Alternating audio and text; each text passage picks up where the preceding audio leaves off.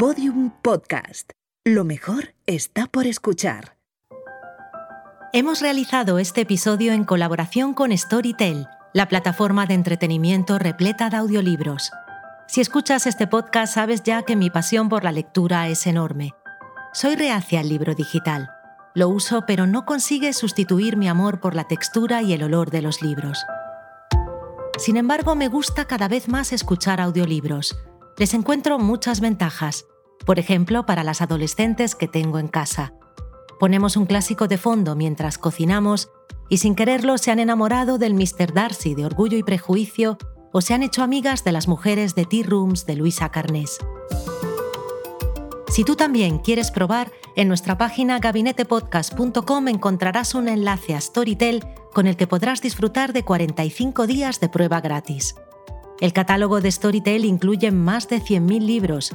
Seguro que entre ellos hay alguno capaz de transportarte a un mundo mágico. Y ahora, deja que te cuente otra historia.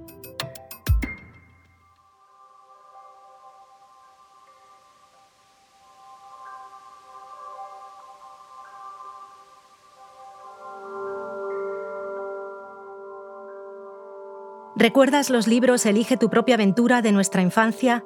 En nuestra página web gabinetepodcast.com puedes disfrutar de una versión interactiva de este episodio en la que tú serás quien construye la historia.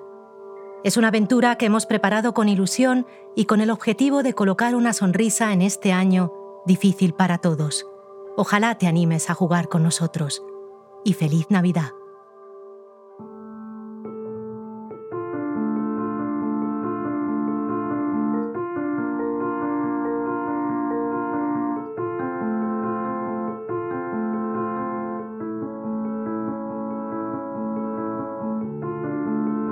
El 7 de mayo de 1970, los habitantes de la ciudad gallega de Vigo se despertaron con un nuevo vecino.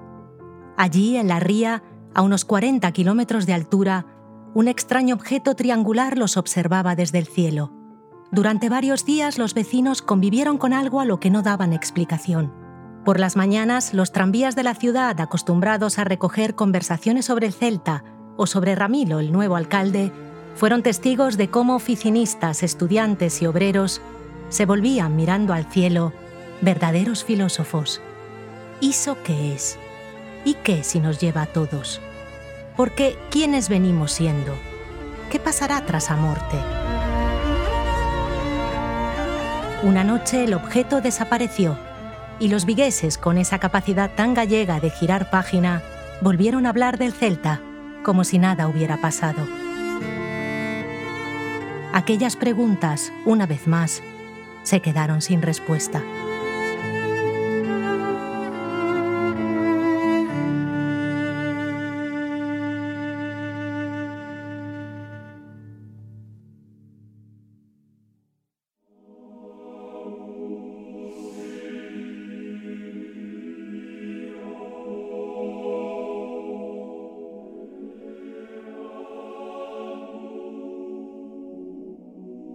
Para la Boston puritana del 1700, Hannah Bradley era una santa.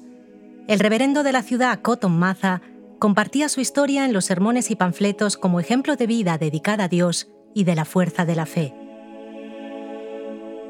Hannah, en efecto, había sufrido lo imposible. Los Bradley habían llegado a Nueva Inglaterra en el 1635 y se habían establecido en Salem. Al padre Daniel y a su hijo Jonathan los habían matado los indios Massachusetts. Otro hijo, Joseph, fue el que se casó con Hannah. Poco después los nativos la secuestraron y la torturaron durante dos años, cuando por fin Joseph pudo recuperarla cambiándola por una bolsa de monedas. En el 1704 los Massachusetts volvieron y se llevaron de nuevo a Hannah, que esta vez estaba embarazada. Dio a luz en cautividad y los indios, cansados de oír llorar al bebé, lo mataron cuando tenía pocos días. Meses después fue rescatada de nuevo, según decía, gracias a las oraciones y a su inquebrantable fe en el destino que había escrito para ella el Señor. Murió a los 90 años.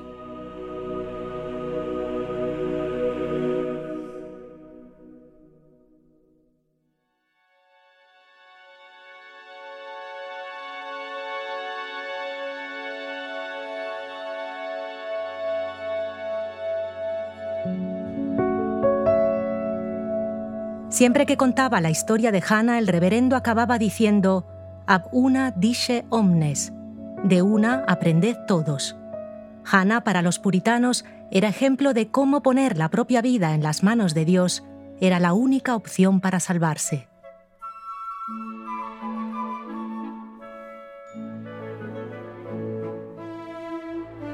Tres generaciones más tarde, los Bradley se habían establecido en Viena, Maine.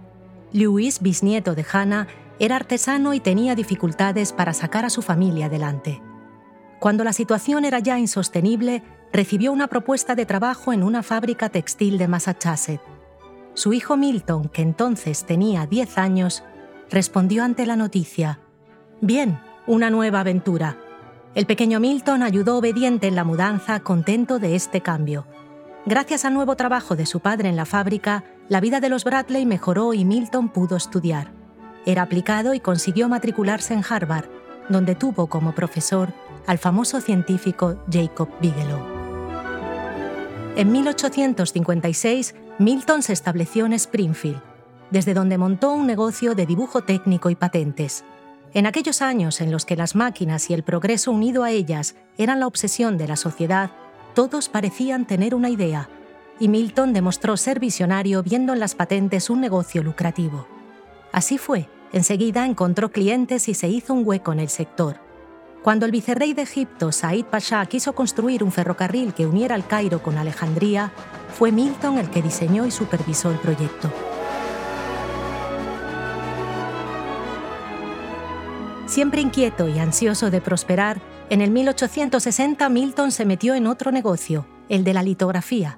En el 61 había elecciones y Milton consiguió ser el que hizo el retrato del candidato Abraham Lincoln. La litografía fue increíblemente popular. Milton consiguió vender muchísimas, pero de pronto, un golpe de mala suerte hizo que las ventas desaparecieran. Lincoln se dejó su famosa barba. La litografía de Milton de un Lincoln perfectamente afeitado tiene mucho valor hoy en día, pero entonces nadie quería comprar esa versión del presidente.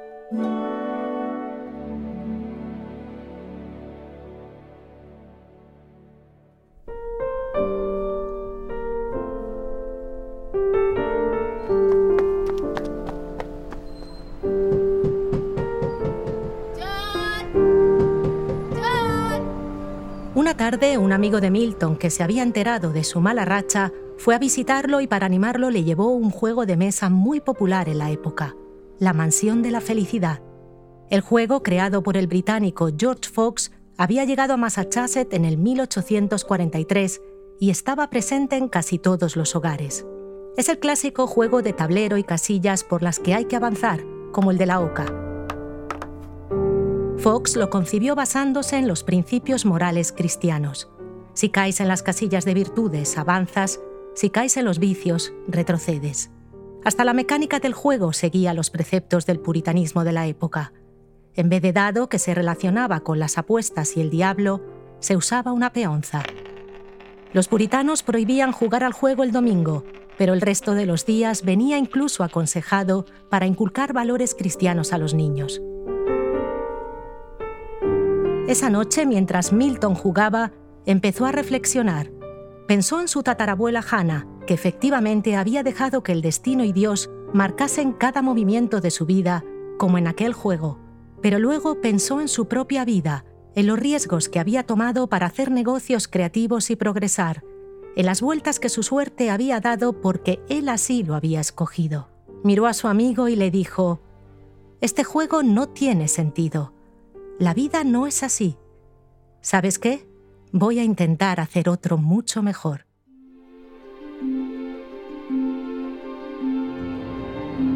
Milton utilizó lo que tenía a mano, un tablero de ajedrez, para concebir un juego totalmente diferente.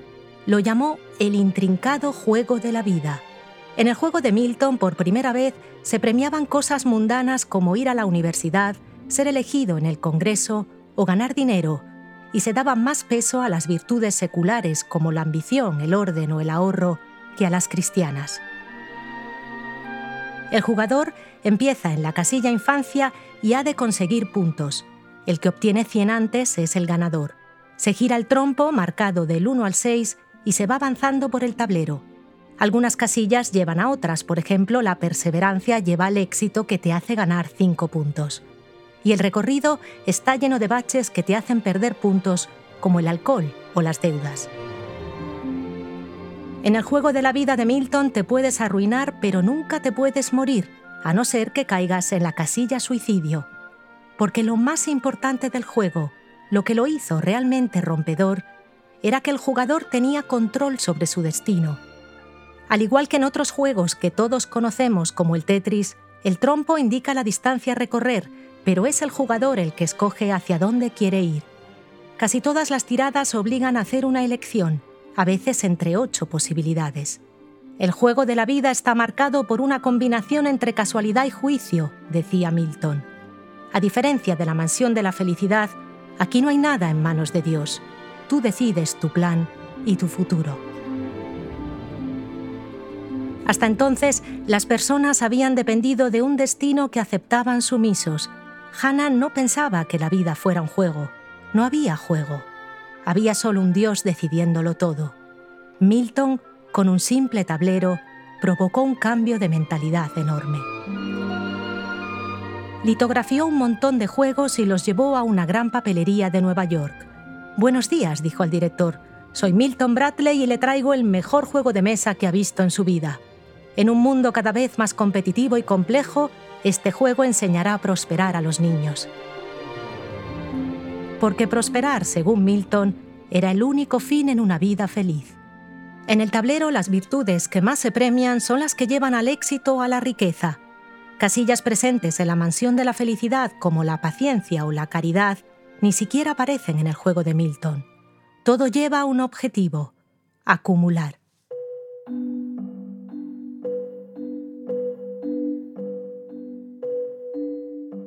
y Milton acumuló.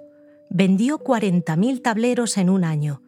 Y cuando estalló la guerra civil, la versión de bolsillo que fabricó fue el regalo preferido entre los soldados. Mark Twain escribió un artículo en el New York Tribune donde mencionaba el juego y advertía del peligro de haber sustituido Dios por el dinero y de empujar a los niños a enriquecerse aunque fuera de manera deshonesta. Pero el juego siguió arrasando. Conforme pasaban los años, Milton fue adaptando el tablero a una sociedad cada vez más ambiciosa, y tras la guerra en el 66, el tablero premiaba la especulación. Acumular riqueza no pasa de moda y el juego sobrevivió a su muerte en el 1911, las dos grandes guerras y la depresión. En 1960 los herederos de Milton lo modernizaron para reflejar la sociedad de los baby boomers.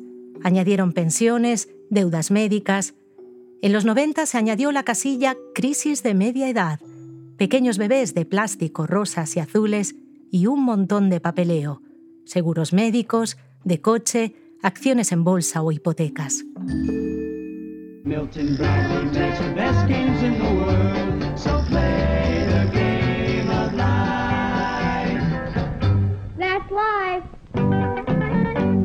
Gracias al intrincado juego de la vida, Milton Bradley se convirtió en una marca unida para siempre a los juegos de mesa.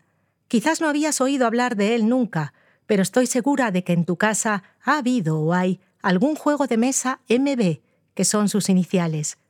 El Simón, el Tragabolas, el Quién es quién, el Twister, son todos juegos de la empresa que fundó Milton.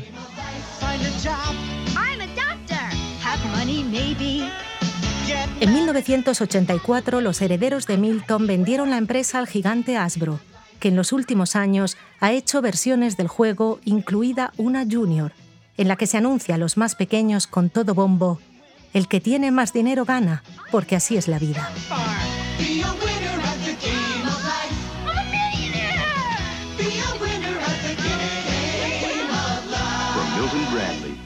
¿Qué faltó en el intrincado juego de la vida? ¿Cuál fue su mayor error?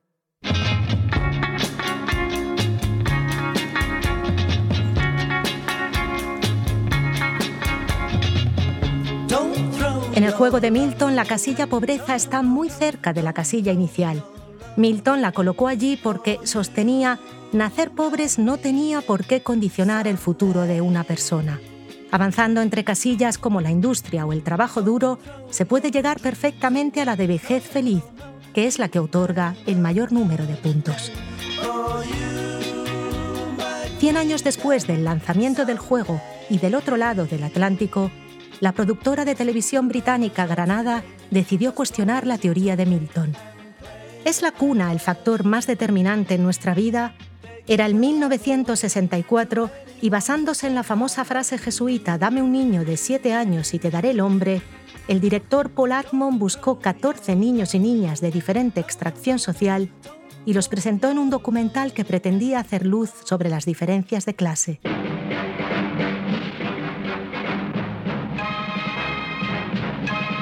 Lo llamaron Seven Up.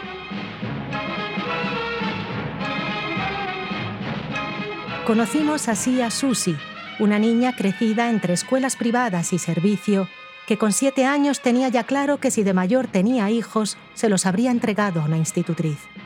Las amigas Jackie, Lynn y Sue, del East End londinense, hijas de la clase obrera. Ya hablaban de los nob que son los ricos y soñaban con trabajar de dependientas en la droguería Woolworth. Andrew, Charles y John Tres compañeros que vemos cantando en latín en el coro de una prestigiosa escuela de Kensington y que pasan el día leyendo el periódico.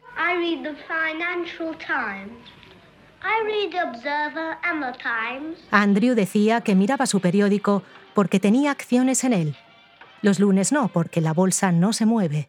I like my newspaper because I got shares in it and I know every day what the, the shares like are. like you like. no, but but on Mondays they don't move up, so I don't look at it. Mira que eres tacaño, le dice su amigo John. Los tres con siete años tenían ya un plan de vida definido y lo sabían de memoria. I'm going to charter a house, and after that Trinity Hall, Cambridge. Iré a Charterhouse y luego a Trinity Hall, Cambridge. Seré juez, dice su amigo John. Creo que yo haré lo mismo, responde Charles. No sé, mi madre tiene todo organizado. Conocimos a Simon y Paul, que vivían en un internado porque sus familias no podían hacerse cargo de ellos y ya miraban la cámara con tristeza preguntando qué es eso de la universidad. Tony, el niño travieso inquieto crecido en las calles de la periferia de Londres, que soñaba con ser jockey y era ya más listo que el hambre. Bruce, al que vemos en un prestigioso internado formando de madrugada como un pequeño soldado, y que contaba, de mayor iré a África para enseñar a la gente incivilizada a ser más o menos buena and try and teach people who are not civilized to be more or less good. Neil y Peter, dos amigos de Liverpool representantes de la clase media. Neil soñaba con ser astronauta y si no se podía, pues conductor de autobús. When I grow up, I want to be an astronaut, but if I can't be an astronaut, I think I'll be a coach driver. Y Nick, el niño granjero crecido en una aislada zona del norte, en Yorkshire, que con siete añitos caminaba cada día ocho kilómetros para ir a una pequeña escuela rural de una sola habitación.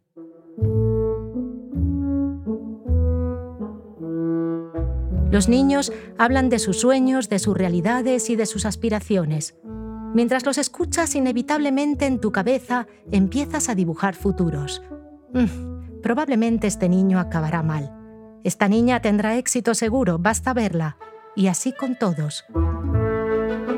Son juicios en parte condicionados por tus valores y tu experiencia y en parte por la edición del documental que tiene la voz final sobre lo que muestra y lo que no. No hace falta imaginar el futuro de estos niños. El documental parece acabar así, con la voz de Paul diciendo, esto ha sido un destello de lo que será en la Inglaterra del 2000. Pero siete años más tarde, en 1970, el que había sido su asistente, Michael Apted, tuvo una idea que propuso a la Granada. ¿Y si volvemos a ver qué fue de esos niños? Así lo hicieron. Mucho antes de que existieran los reality shows o las series documentales on demand, la cámara volvió a mostrarnos a aquellos pequeños, que ahora eran adolescentes de 14 años en su mayoría monosilábicos e inseguros. Y lo más asombroso, el verdadero logro sin igual, es que Michael Apted ha vuelto una y otra vez cada siete años. En el 2019, la televisión británica lanzó 63A. In 1964, Granada Television brought together a group of seven year olds. We have followed their lives every seven years, their dreams, ambitions, and fears for the future. El resultado es una increíble obra que ha inspirado versiones mucho más breves en Japón, Alemania, Holanda, Suecia y Cataluña. La serie Up no solo es la saga épica de 14 personas a lo largo de 56 años, sino un documento impresionante de la sociedad de un país y de los cambios en el mundo.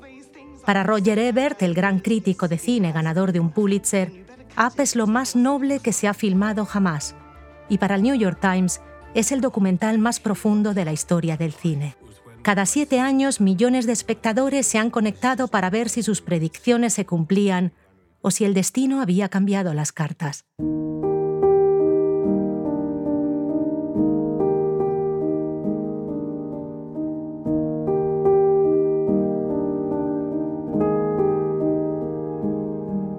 El documental inevitablemente marcó a sus participantes.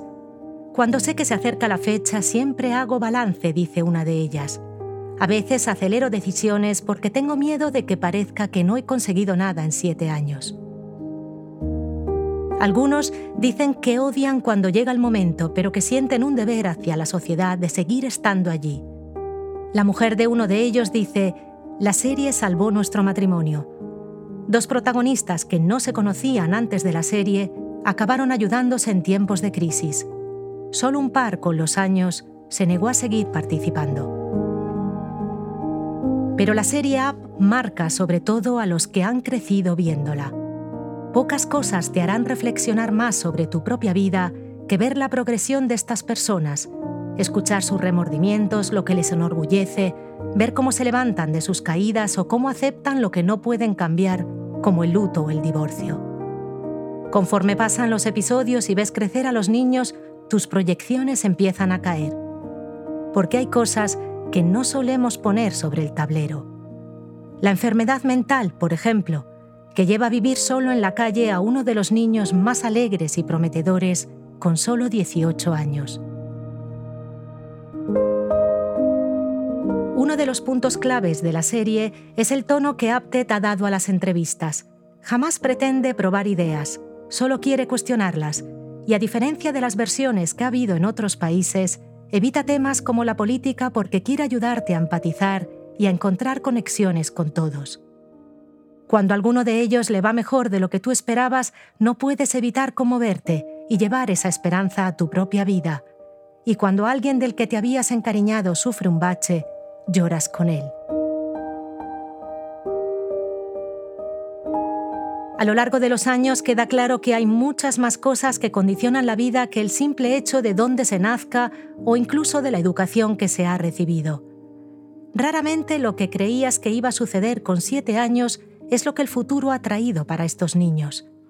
¿Quién podría decir, por ejemplo, que Nick, el niño granjero que caminaba cada día a su escuelita, acabaría enseñando física nuclear en una universidad americana. El éxito no está garantizado y es en la mayoría de las veces inesperado. Viendo Up descubres que el gran error de Milton Bradley fue el no permitir que los jugadores se unieran. La carrera en el intrincado juego de la vida es siempre individual, pero con la serie te queda claro que tener alguien en el que apoyarse alguien que te cuide o alguien a quien cuidar es lo que más marca la diferencia. No es cuestión de dinero, de clase o de logros. Con 63 años lo único que importa, lo único que condiciona cada una de las 14 vidas, son las personas que tienen a su alrededor.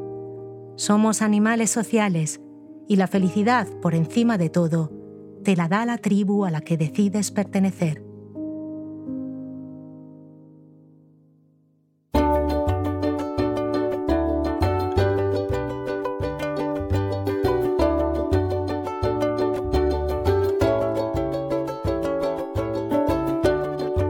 En el archipiélago Vanuatu del Pacífico Sur existe una pequeña isla llamada Tana, un lugar precioso dominado por un volcán. Allí vive la tribu Yaunanen. Es un grupo de personas muy unido y muy feliz. Pasan sus días cazando, pescando y bailando frente al fuego.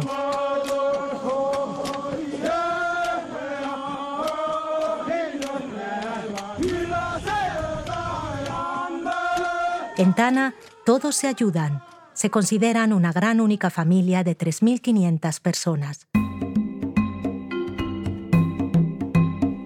Algunas tribus del Pacífico practican lo que se llama cultos de cargo, religiones basadas en los extraños objetos que a veces llegan del mundo civilizado. Para ellos, que desconocen la industria, son cosas mágicas. Muchos creen que el hombre blanco es inmortal y que tiene poderes.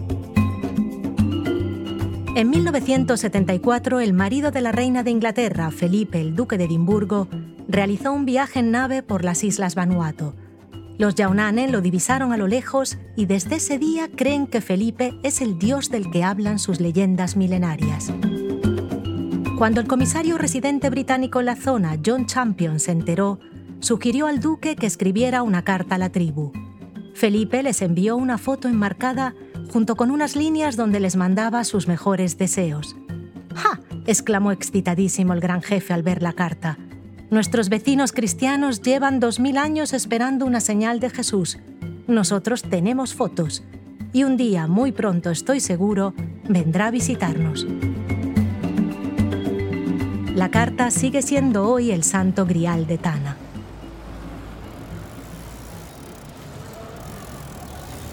En el año 2007 el productor Simon Dixon pedaleaba por Londres cuando tuvo una idea. Iba reflexionando sobre el concepto de tribu, pensaba en la serie Up de Apted y en los reality shows que empezaban a proliferar donde las personas intentaban sobrevivir en islas. De pronto vi mi reflejo en un escaparate, con mi casco ultratecnológico y mi plumas, y pensé, ¿y si fuera al revés? Sería fantástico encontrar una tribu que quisiera venir a conocer el estilo de vida británico. Pero el director sabía que este tipo de experiencias suelen ser una pesadilla ética. Colocas a personas en un universo distinto y tienes muchas posibilidades de que se les trate con condescendencia, de que el cambio les supere o de que al volver a su realidad echen en falta cosas que antes ni siquiera conocían. Simon compartió su idea y su preocupación con Gavin Searle, un antropólogo que llevaba años relacionándose con tribus. ¿Crees que podríamos encontrar a alguien dispuesto a venir y hacer un documental con nosotros sin que eso les perjudicara? Gavin le habló de los Yaunanen de Tana. Si les consigues una cita con el duque de Edimburgo, estoy seguro de que superarán sus miedos y querrán venir. Así fue. Simon consiguió la entrevista en Palacio y Gavin fue a Tana para contar la noticia al gran jefe Yapa, que se puso a saltar de la alegría. ¿Cómo no voy a ir a una cita con Dios? le respondió. La tribu se reunió y se decidió que con el gran jefe iban a viajar Joel, el médico de la tribu, Possum, el mejor cazador, Albi, un gran bailarín, y JJ, el maestro, que sabía hablar inglés y al que Gavin encargó de filmar, presentar y decidir luego sobre el montaje final and me, Jimmy Joseph, who is talking to you now, went to the other side of the planet to make a film about a strange and exotic land named England. Todo se hizo con el máximo respeto y sin perder la noción de que los verdaderos protagonistas eran ellos. Los cinco cambiaron sus taparrabos por unos chandals y se lanzaron a la aventura con el entusiasmo que tendrían unos estudiantes de Erasmus a los que les hubiera tocado hacer un intercambio en la Luna. La productora dedicó mucho tiempo a crear una agenda que les permitiera conocer lo más representativo del estilo de vida inglés.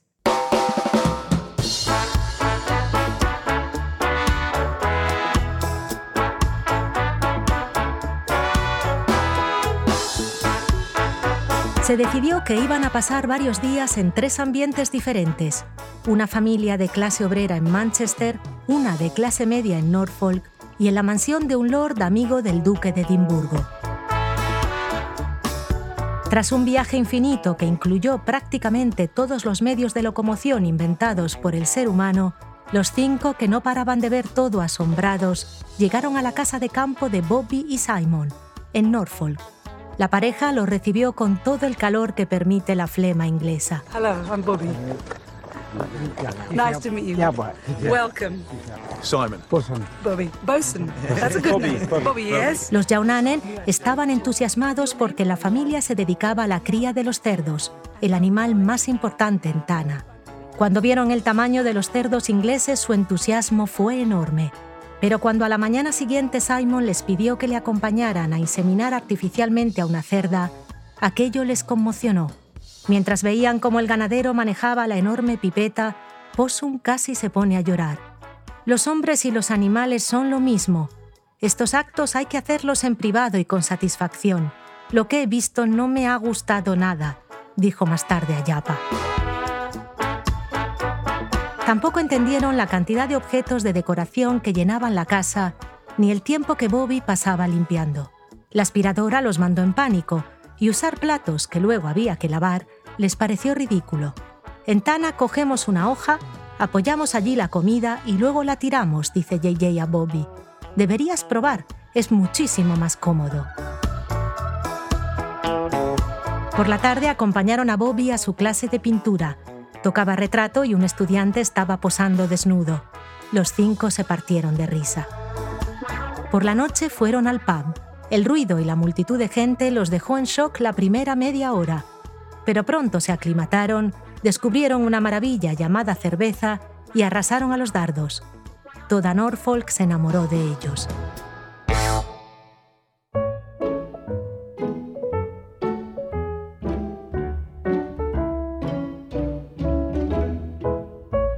Manchester, Ray y Julie recibieron al grupo en una casa mucho más pequeña, pero los cinco estaban encantados de compartir por fin una habitación. Esto se parece más a Tana, nos encanta dormir juntos.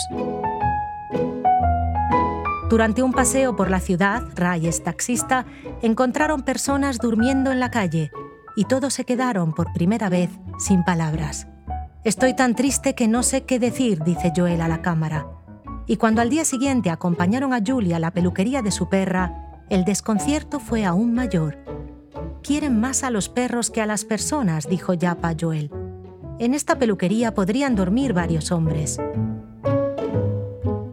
Por la noche el entusiasmo volvió cuando probaron cubos de Kentucky Fried Chicken.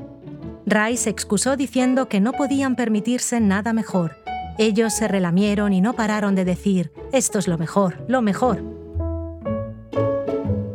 En el castillo de Sir Humphrey, el amigo del duque, el grupo pasó tiempo admirando la colección de armas medievales que había en la entrada y calculando la cantidad de cerdos que se podrían cazar con cada lanza. Participaron en la tradicional cacería de zorros y por la noche se colocaron pajaritas y aprendieron a usar todo tipo de cubiertos en una cena de gala en la que escucharon extasiados, siempre con la ayuda de la traducción simultánea de JJ, las anécdotas que su anfitrión había vivido con el marido de la reina. A lo largo de los días son muchas las cosas que sorprenden a los Yaunanen, pero son educadísimos y nunca critican abiertamente. Se guardan los comentarios para los momentos en los que están solos. Cuando algo los desconcierta, como el hecho de que las mujeres estén en el pub o que Ray sea negro y Julie blanca, lo comentan con naturalidad y en su tono nunca hay el mínimo juicio. ¿Te casaste con una blanca porque cocina muy bien? preguntan. Si algo les supera, se retiran a pensar. Tengo que reflexionar sobre esto, dicen a menudo porque ellos parecen felices con esta decisión.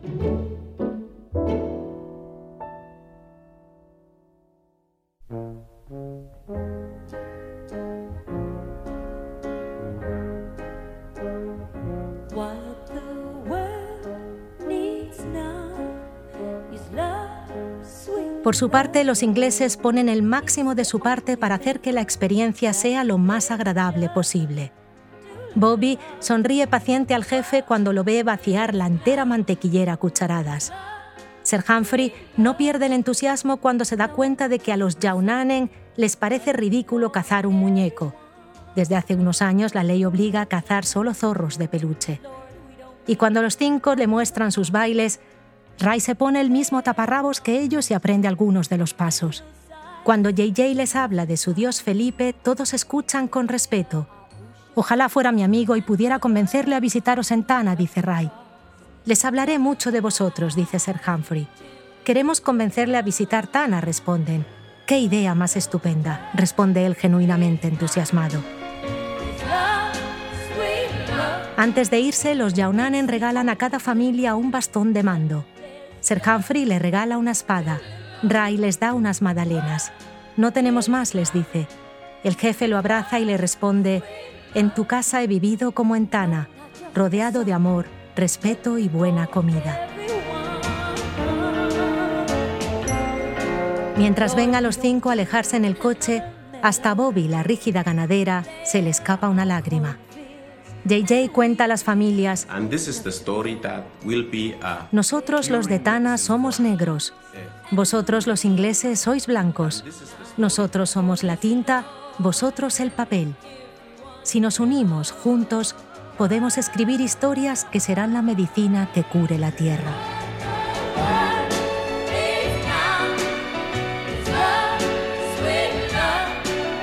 A los Yaunanen les bastaron tres días para dejar a cada familia profundamente cambiada.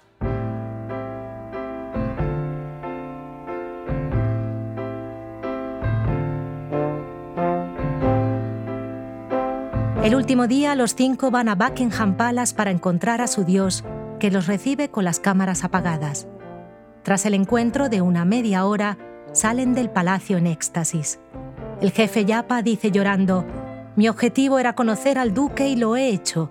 Ahora puedo volver a Tana feliz y compartir mi dicha con todos.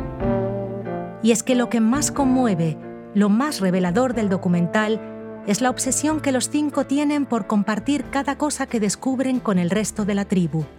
La frase me muero de ganas de contar esto a los demás es la más frecuente.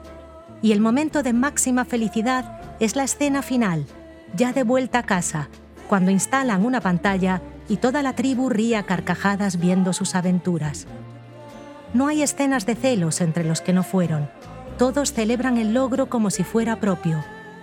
Y cuando ves a los cinco observar la pantalla, los ojos brillantes y una enorme sonrisa, tienes la impresión de que han esperado a vivir plenamente cada experiencia hasta el momento en que pudieran compartirla con el resto de la tribu.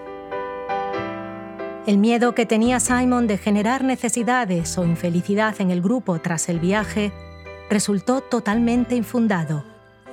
En el juego de la vida de Milton, los Yaunanen probablemente no serían ganadores, porque no han acumulado nada. Pero estarás de acuerdo conmigo en que pocas personas pueden considerarse más afortunadas.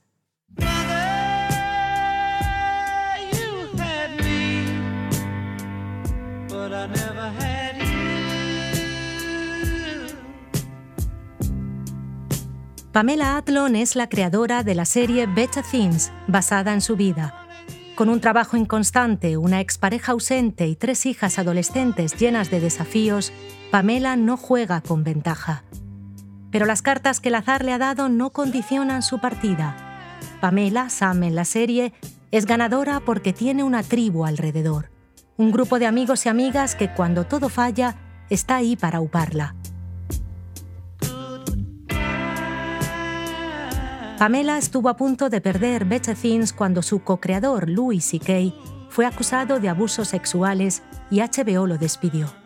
Pero al día siguiente Pamela se levantó, contrató un nuevo equipo, en su mayoría mujeres, y tomó el mando de toda la serie, que ahora produce, dirige, escribe y protagoniza.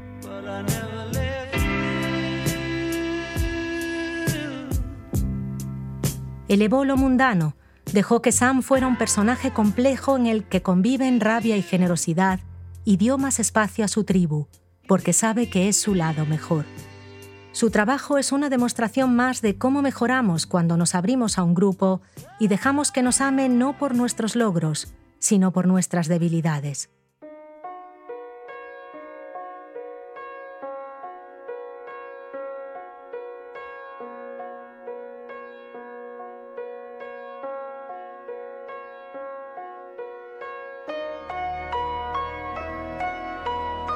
Las preguntas que se hicieron los habitantes de Vigo observando aquel extraño objeto en el cielo las grandes preguntas de la vida, siguen sin respuesta.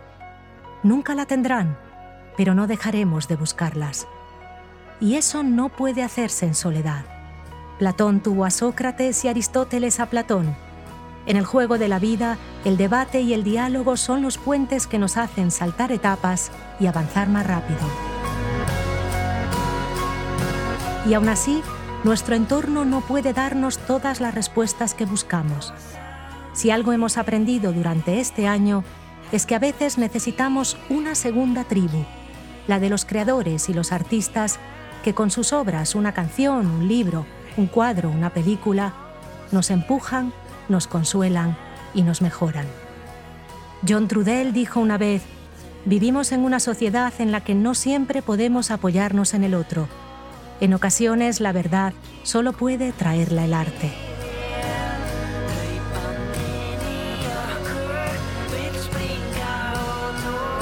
Los creadores buscan un sitio en nuestro interior donde colocar las emociones que no sabemos ubicar y calientan nuestro espíritu cuando la tribu está ausente y no puede confortarnos. Escogí hablar de Seven Up, el documental de la tribu o Better Things, porque estas son algunas de las obras creativas que me han marcado. Cada vez que he cumplido algún múltiplo de siete, comparar mi situación con la de los 14 de Up ha sido como ir a terapia. Cuando me invade una sensación de escasez, pensar en los Yaunanen hace que desaparezca de un plumazo. Y ni te cuento la de veces que me ha parecido que Pamela Adlon me estaba hablando a mí. Ellos son parte de mi tribu interior. ¿Quién está en la tuya?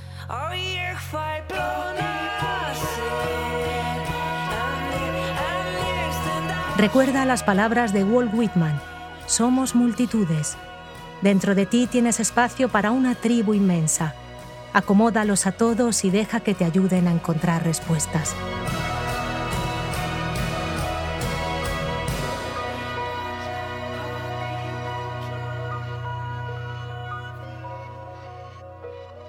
A Richard Linklater, el director de nuestra última década lenta, también le marcó profundamente el documental Up, tanto que decidió llevar la idea a la ficción. El resultado fue Boyhood.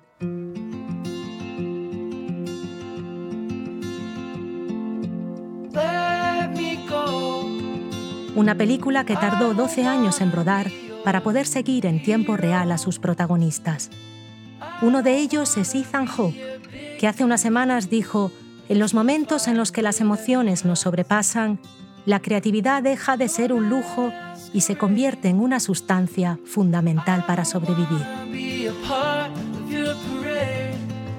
No piensan así en muchos países. Los gobiernos este año abandonaron a los que se dedican al arte, alegando que la cultura no es una actividad esencial.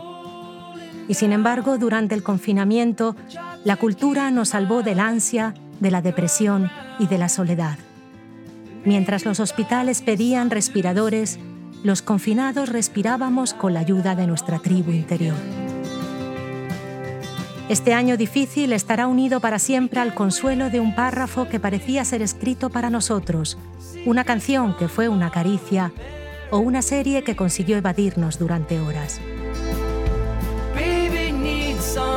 Si la temporada anterior mi deseo fue ser farera, en esta he querido ser sherpa y llevarte hasta territorios incómodos, donde viven personas que, como Milton Bradley, no acataron su destino. Pero a diferencia de Milton, para ellos el éxito consistió en darse al otro.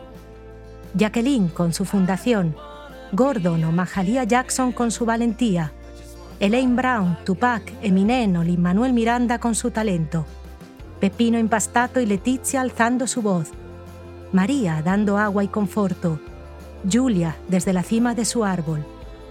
Todos nos enseñaron que las cosas que valen la pena son las que perduran más allá de tu vida y que el primer paso para cambiar algo es afrontarlo.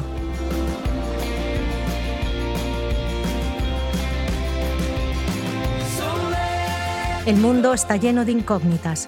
Más de una vez emprenderás un viaje y delante de ti aparecerá algo inesperado, algo extraño que te podrá asustar. Obsérvalo sin miedo, compártelo con tu tribu y celébralo, porque buscar respuestas a estas incógnitas es lo que vuelve maravilloso el juego de la vida, que es sin duda el mejor que ha existido jamás.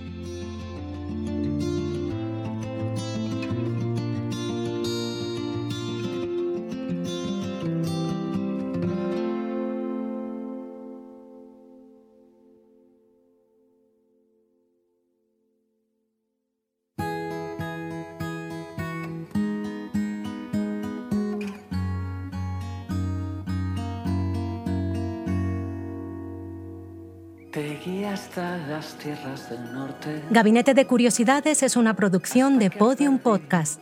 La producción es de Jesús Blanquiño, la edición de audio de Andreu Quesada y la producción ejecutiva es de María Jesús Espinosa de los Monteros. La dirección creativa de nuestra página es de Jorge López con Olivia López y las ideas y opiniones son de quien nos habla, Nuria Pérez. Fui contigo hasta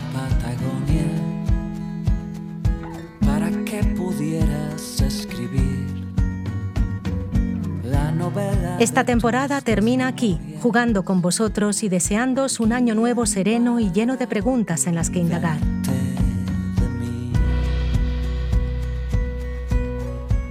Mis gracias personales esta temporada van por supuesto a ti, que nos has acompañado, a Olivia y Jorge, que una vez más estuvieron a mi lado, y a Podium Podcast, por ofrecernos la mejor casa y apostar por nosotros.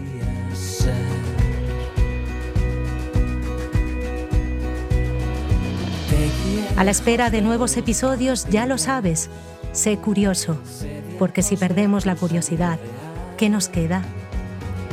Ajos estacadas, crucifijos.